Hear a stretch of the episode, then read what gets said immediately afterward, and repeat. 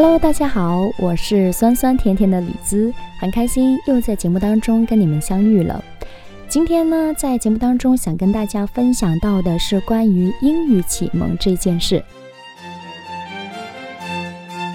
其实从 Eleven 一岁左右开始呢，我是开始准备给他做英语启蒙的。那个时候有订阅小华亲子英语的公号，了解了一些关于英语启蒙的套路。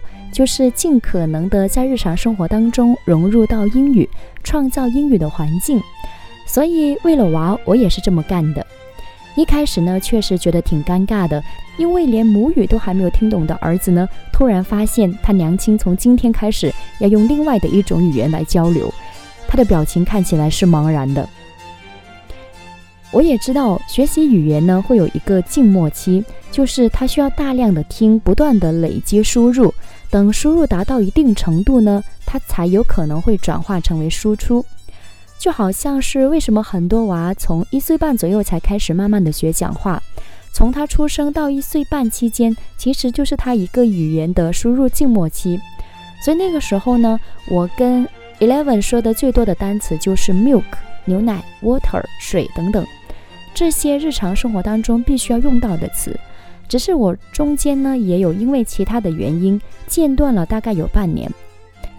那么很早呢，他就知道要喝牛奶的时候，我说了 milk，他就会以微笑来回应我，让我感到他真的是由输入到输出的一个点是，大概是在他两岁左右。有一天晚上呢，我抱他去洗脸洗手，那么在洗手间里，他对着镜子突然间说了一个爱。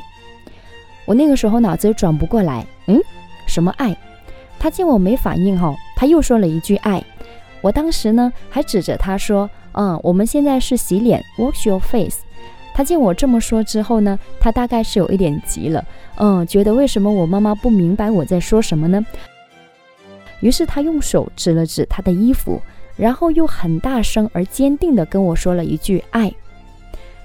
这个时候，我下意识地看了一下他的衣服。秒懂，原来你是在说“爱”这个单词，因为他的衣服上呢有一只大笨象，长鼻子、大眼睛，他就是指着大象的眼睛跟我说了一句“爱”。这个时候，我马上接他的话，我很肯定的说：“对，This is elephant's eye。”他终于是很满意的笑了。这一刻，他终于是有了输出。我真的是非常的开心，这种开心呢，让我又想起了当年学普通话时候一个类似的情景。因为当年在大学的时候呢，自学了两年多的普通话，我觉得还是没有任何的进展，感觉要走播音主持这条路呢，快要走不下去了。于是，在我准备去录最后一期作业的时候呢，发生了一个转折点。那天我把作业录好之后呢，习惯性的给自己听了一下。我发现不一样，这个不一样呢，并不是说我的普通话马上由广东的口音变成了北京腔，而是呢，我能够从自己熟悉的口音里边听出了一丝丝的温柔，而这一丝丝的温柔呢，会让我觉得自己普通话说起来会更好听了。于是，就是这一丝丝的温柔给我带来了希望。那么这一个点呢，就是让我决定继续练下去的决心跟动力。也就才有了一直到现在还能够继续的做自己喜欢的节目，所以转折点很重要。而 Eleven 那天晚上在洗手间跟我说单词“爱”的时候呢，就是这样的一个转折点，他给了我信心跟勇气，于是开始更加勤奋的把英语用起来。但是我也知道，在我们呃英语为非母语的环境下呢，想让娃习得双语，要付出的努力是更多的。因为不是说我们的读音是否标准，而是我们自己都还不太确定自己的输出是否是准确的一个表达。不过呢，也有很多的案例是给了我信心。在给孩子英语启蒙这条路上呢，也遇到了越来越多的人一起在做这样的一件事，有走过弯路的，也有科学方法的。那么现在对我而言呢，这是一件我觉得自己值得去坚持去做的一件事情。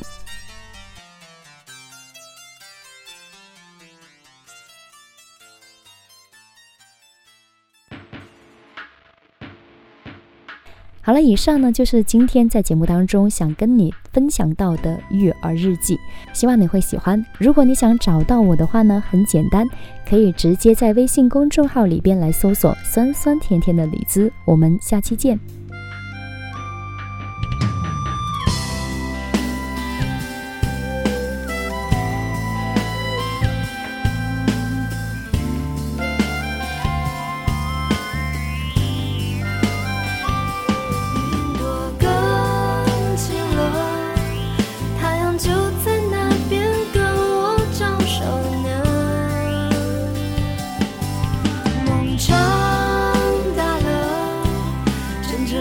心飞过了那些吹灭过的。